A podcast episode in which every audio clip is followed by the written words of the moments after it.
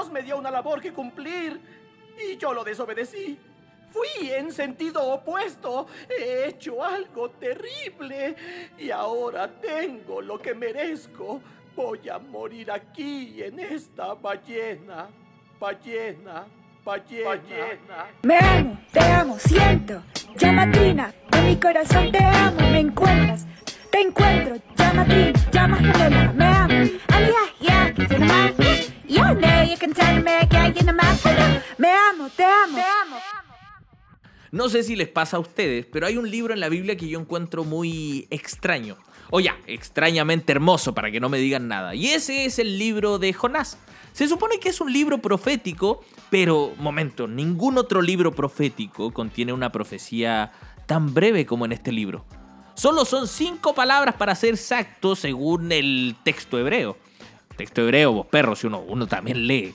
No sé si tú tienes eh, preguntas o dudas o cuestionamientos, o tal vez en tu iglesia te prohibieron hacerlo. Eso sería un tanto sectario, ¿no crees? Pero bueno, al protagonista le toca vivir una historia tan fantástica, pero tan fantástica e increíble, que incluso muchos han buscado darle alguna explicación científica o algo así, porque no sé, no, no nos cabe en la cabeza algunos sucesos. Otros, otras personas, decidieron simplemente creer de manera muy ciega y sin cuestionar absolutamente nada. Mi papá lo que me diría sería, porque así es y punto. Esas son las palabras de mi papá. Ahora quiero hacerles un resumen de esta historia. Esto va a ser el resumen del resumen para que vaya refrescando la memoria, para que te acuerdes si esto te cortaron en alguna escuela dominical o algo así. Es una historia muy linda. Pero después nos vamos a detener punto por punto para analizarla. Vamos sin más remate y sin más preámbulo a la historia. El resumen del resumen. Te lo resumo así, nada más. Bueno, la historia cuenta que un día Dios se le apareció a un hombre llamado Jonás, el Jonás. Es como este personaje de la serie Dark. Bueno, quizá no está tan alejado de ese personaje. Y le pidió que fuera a la ciudad de Nínive, la capital del reino de Asiria. Bueno, eso es lo que dice el texto bíblico. Y le estamos dando contexto. Si tienes cuaderno, lápiz, ahora es el momento de sacarlo para que anotes todas estas perlitas que le estamos dando. ¿Para qué iba a ir a Nínive? para que los ninivitas se conviertan y cambiaran su vida. ¿Qué hace nuestro amigo Jonas o Jonás? Todo lo contrario. Es como cuando tú sabes que una chica o un chico no es para ti y dale que ahí, dale que quiere ahí mismo y ahí mismo. Y es como que Dios te va a decir, papi, ¿hablo japonés o qué? ¿Hablo japonés? Mi compa el Jonas, el Jonás, decide huir lo más lejos posible donde Dios no pudiera encontrarlo. Y cuando el barco que tomó para alejarse de Dios y de la misión encomendada se hallaba en alta mar, se desata una tormenta así pero terrible que estuvo a punto de, hundir la embarcación en la que iba. Y aquí, adivina qué, nuestro protagonista es almorzado por un pez que lo tuvo en su estómago tres días y tres noches. Jonás durante su estadía en esta pescada habitación oró a Dios arrepentido, el pez lo escupe, sano y salvo, qué extraño, ¿no? Y, no sé, pero este loco debe haber salido con un olor horrible en su cuerpo, eh, a pescado, a, a mercado central, una cosa así. Bueno, y Dios Después de esto volvió a insistir a Jonás que debía ir a predicar a Nínive. Hazlo, porfiado, hazlo de una vez por todas. Esta vez no pudo negarse, fue, predicó en la ciudad y tuvo tanto éxito. Yo, creo que tuvo tanto éxito que cualquier campaña evangelística de Luis Palau, mucho más éxito que eso. Y el mismo rey, el rey de, de esa ciudad, ordena a todos sus habitantes para que también se conviertan y crean en el Dios que le estaba hablando. Y colorín colorado, este cuento se ha acabado. No sé si a ustedes, pero este relato a mí me deja muchas dudas. ¿En serio se lo comió un pez? Ya, me está iglesiando. Dime que, que, en una discusión con un ateo le dirás, no, po, aquí se lo comió un pez y salió vivo, jaque mate, ateo. Seguro esa te hace el Einstein. El Einstein que le dice seguro te la va a hacer, no te la hace. Durante siglos se pensó que este relato era un hecho histórico, verificable pero habían demasiadas fantasías e incoherencias en él.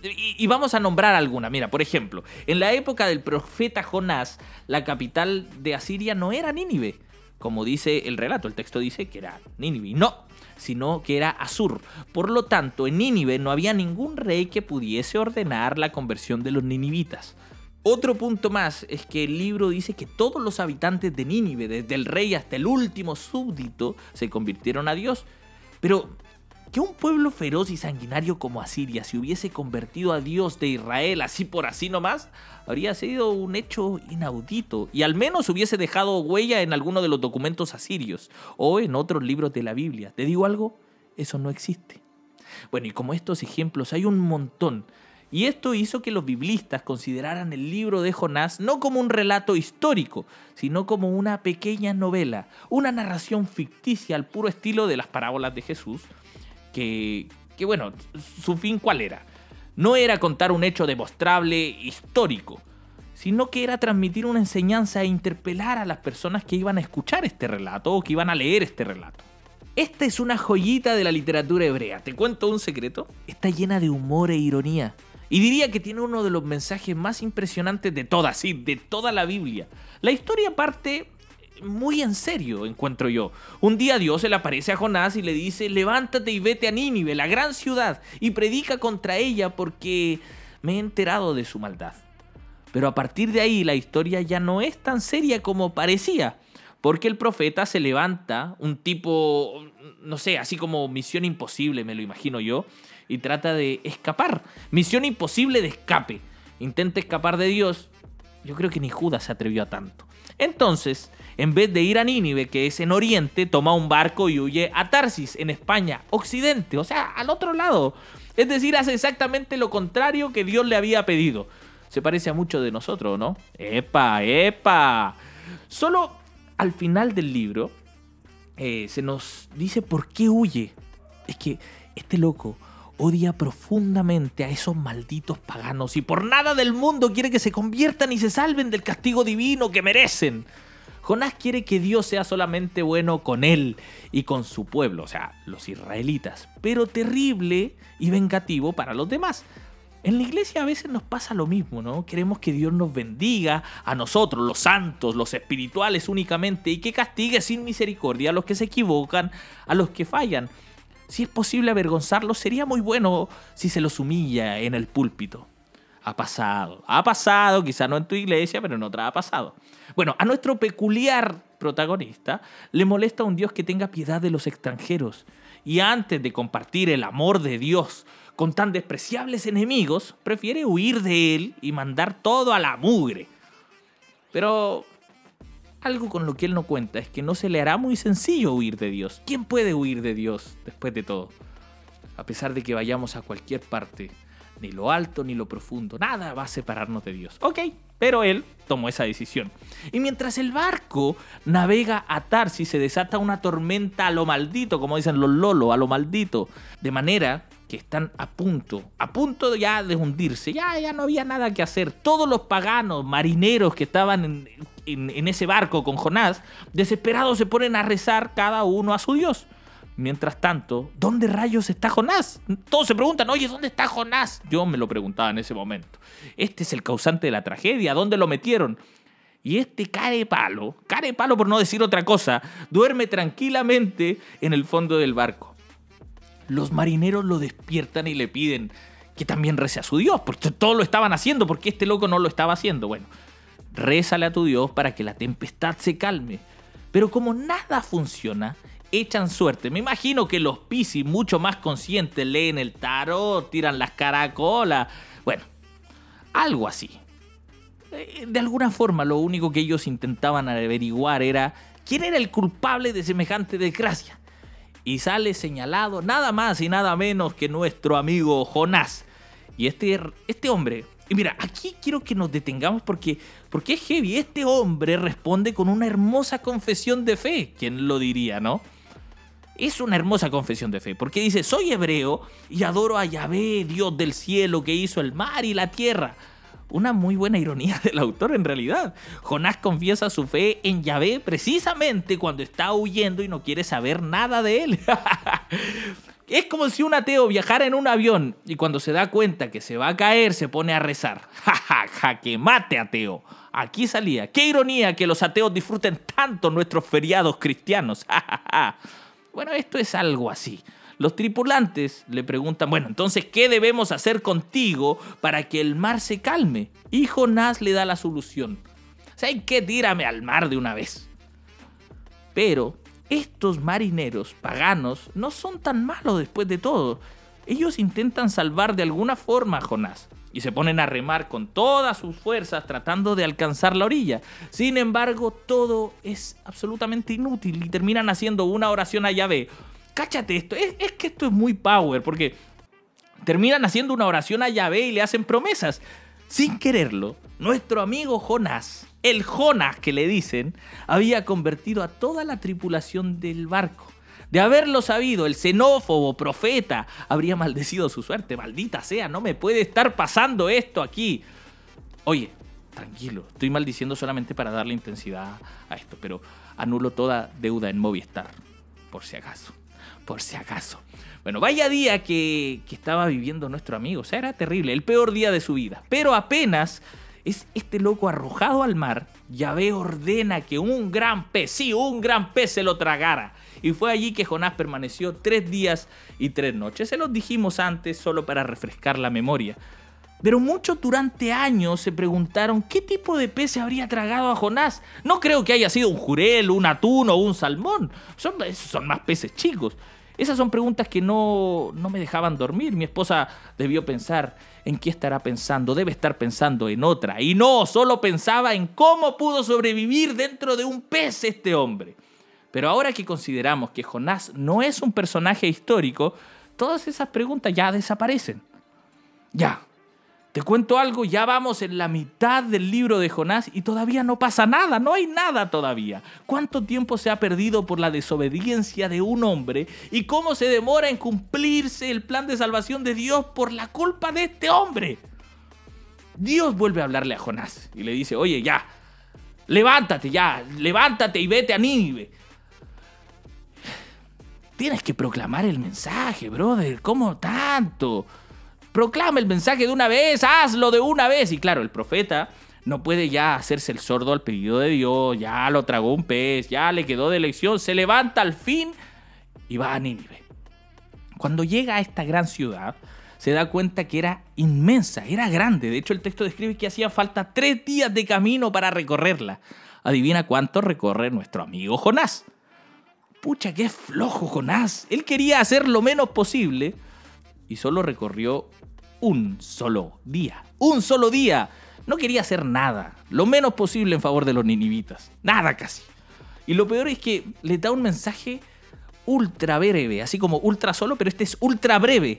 Y les dice, dentro de 40 días Nínive será destruida. No le dice nada más. O sea, no les aclara a los habitantes que es Dios quien anuncia el castigo, ni por qué está enojado, ni, ni qué debían hacer ellos para convertirse.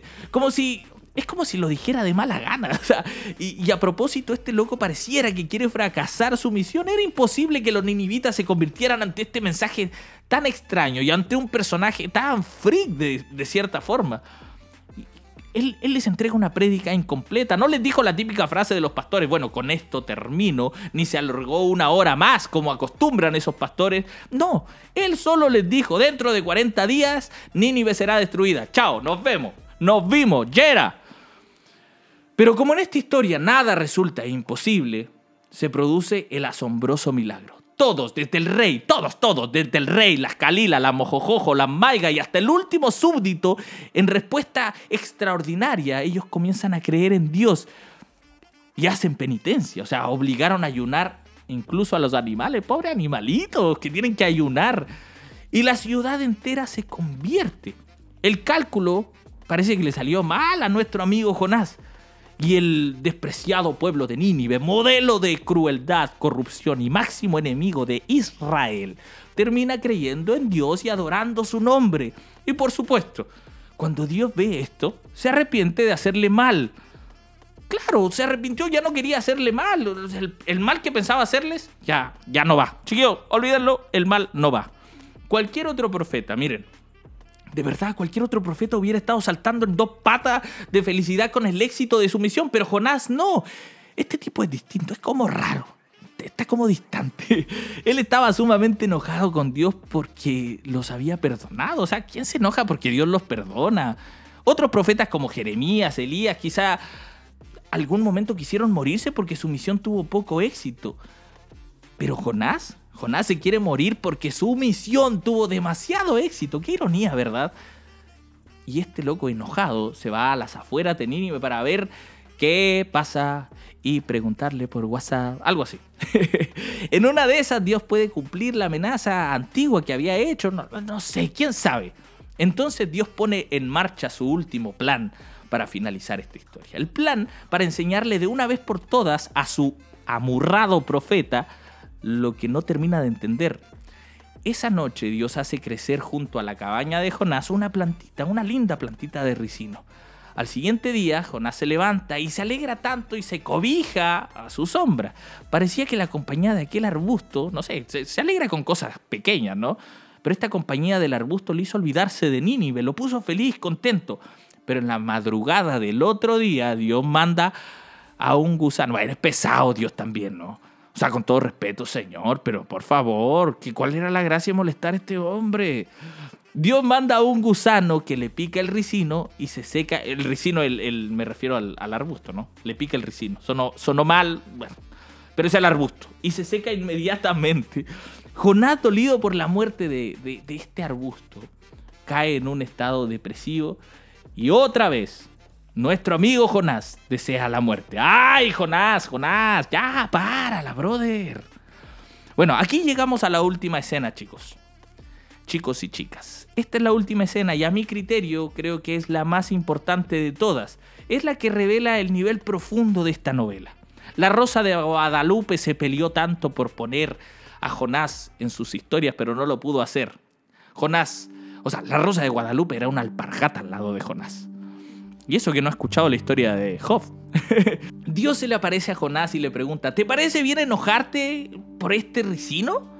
Jonás, muy molesto, le responde, sí, pues sabes, que sí, me parece bien enojarme por esta, hasta la muerte por este ricino. Qué berrinche que está haciendo Jonás. Entonces Dios lo pondrá en jaque. Tú tienes lástima por un ricino, le, dice Dios. Un ricino que no te ha costado nada de trabajo, que no hiciste crecer y que ha brotado en, una sola noche. O sea, una noche brota y en una noche se seca. Y yo no voy a tener lástima de Nínive, la gran ciudad donde habitan más de 120 mil personas que no saben distinguir entre el bien y el mal. Y donde hay gran cantidad de animales. Oye, nadie se olvide de los animales. ¿Alguien quiere pensar por favor en los animales? Y aquí te puedo decir algo. Nunca sabremos qué responde Jonás. Porque ahí termina la historia. ¡Pah! Termina la historia. Pero ya no importa, ¿sabes? No importa que la historia haya terminado ahí, que no sepamos si Jonás le respondió o, si hizo otro berrincho, no. No importa. Porque la historia no va dirigida a Jonás, porque Jonás no existe. Sino que va dirigida a los lectores del libro, es decir, al pueblo judío. Y la lección es clarísima. A Dios le duelen todas las criaturas. No ama solo a los judíos, no ama solo a los buenos, también a las naciones, a los extranjeros, a los paganos. Por eso todos ellos son destinatarios también de su amor. Momento, momento. Todavía no hemos terminado porque hay un dato adicional que es muy importante y, te va a dar un poco de contexto. Porque hay que tener en cuenta este último detalle. La fecha en que se escribe esta novela fue alrededor del año 400 a.C. En esta época los israelitas debatían una fuerte discusión. Mira, hacía algún tiempo, gracias a la prédica de un profeta llamado el segundo Isaías, que vivió hacia el año más o menos 500 a.C., si mal no me equivoco. Él se había enterado de que Yahvé era el único Dios que existía en todo el mundo. Tú puedes decir, ah, pero eso es obvio, no se enteró de nada nuevo. Pero no, porque para ellos, ellos, ellos creían que cada pueblo tenía su propio Dios y que cada Dios velaba por su pueblo. Ahí podemos entender un montón de otras cosas, la guerra quizá de los dioses. Eh, bueno, eso podremos hablar en otro capítulo. Pero ahora el segundo Isaías les había revelado algo muy importante, que no había otro Dios fuera de Yahvé. En todo, en absolutamente todo el universo. Y que todos los pueblos que existían, ya sean los egipcios, babilonios, persas, griegos, etc., habían sido creados por el mismo Yahvé. Pero esto genera el manso revoltijo. O sea, esto es el manso atado en sus cabezas, o sea, una explosión mental Porque si Yahvé es el creador universal, entonces ¿será también el Salvador universal? Ese era un gran dilema y habían dos tendencias que comenzaron a aparecer. Porque comenzaron a debatir, a pelear en ellas. Una era particularista y muy, muy cerrada. Muy... No, muy cerrada, esa es la palabra. Sostenía que Yahvé se ocupaba solo de salvar a Israel y que, por cierto, consideraba a los paganos como impuros, indignos, mundanos, dirían otros por ahí. Y, eran también muy indignos del amor de Dios, no se lo merecían. Y la otra, más abierta, afirmaba que el amor divino no admitía límites fronterizos ni raciales, nada de eso, y que Dios tenía compasión de todos los hombres y de todas las mujeres. A partir de esa discusión, de, de estas dos tendencias que salen fuerte, sale este anónimo escritor que compuso la historia de Jonás para dejarnos la lección de que Dios se preocupa de salvar a todos. Jonás representa al primer grupo, que pretendía negar la acción salvadora de Dios a todos los hombres. Y Dios, Dios representa al segundo grupo, que sostenía que el amor y la salvación divina eran universales. ¿Viste que era necesario tener este contexto? Nínive, la terrible capital del imperio asirio, había desaparecido a los, hacia esos siglos. Cuando Jonás escribe, ya no estaba Nínive, ya había desaparecido por completo, pero como los asirios habían sido un pueblo cruel, sanguinario, malo, terrible, que habían maltratado duramente a los israelitas durante mucho tiempo, Nínive habría quedado siempre, siempre en la memoria del pueblo judío, pero como como algo malo, como un símbolo de imperialismo, de agresión, de la crueldad máxima. Nínive no representa simplemente a los paganos como, como a veces hemos pensado. No, no, no, este mensaje del libro es mucho más duro, es mucho más difícil de digerirlo. Nínive, la aborrecida y despreciada capital de Asiria, simboliza a los opresores y explotadores de todos los tiempos. El autor del libro no quiso decir simplemente que Dios ama a todos los pueblos, ni que se interesa también por los paganos. No, eso, eso después de todo no era tan abrupto. Ni siquiera pretende enseñar la misión universal. No, no, no. El mensaje de fondo es mucho más serio aún.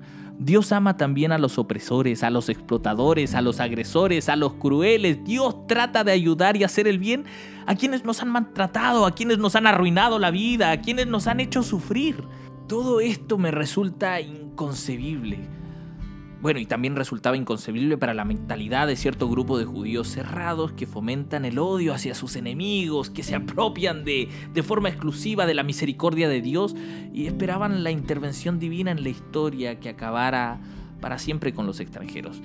A mí también me, me choca esto, ¿no? O sea, cómo Dios tiene misericordia y ama a quienes nos hacen daño, a quienes nos hacen sufrir, pero pero esto es lo desafiante también de, esto. O, también me hace recordar a, nuestras iglesias que creemos que nosotros nomás somos los salvos, nosotros nomás somos los que tenemos la verdad. Y cada iglesia cree que posee su propia verdad y se cierra. El resto está equivocado, todo el resto está equivocado y nosotros tenemos la absoluta verdad. Qué soberbio. Por eso el mensaje de Jonás se encuentra entre las doctrinas más elevadas del Antiguo Testamento. Es un canto a la vida, a la misericordia y el amor con límites insospechados. Solo es comparable a lo que Jesús dirá cuatro siglos más tarde, de hecho. Y esto le dice a sus discípulos, amen a sus enemigos, porque Dios, Dios no anda eligiendo a quién bendecir con, con el sol o, o con la lluvia. Él hace salir el sol sobre los buenos y los malos y hace llover sobre los justos e injustos. La exigencia de un discípulo de Jesús es poder vivir de esta manera, amando y perdonando por la vida, amando incluso a los que nos cuesta tanto amar. Cuando veas a alguien que se equivoca, alguien que falla, o alguien que es diferente a ti o que no se adapta a lo que tú crees, vuelve a leer este libro de Jonás y pregúntate, ¿a cuál de estos personajes me estoy pareciendo realmente?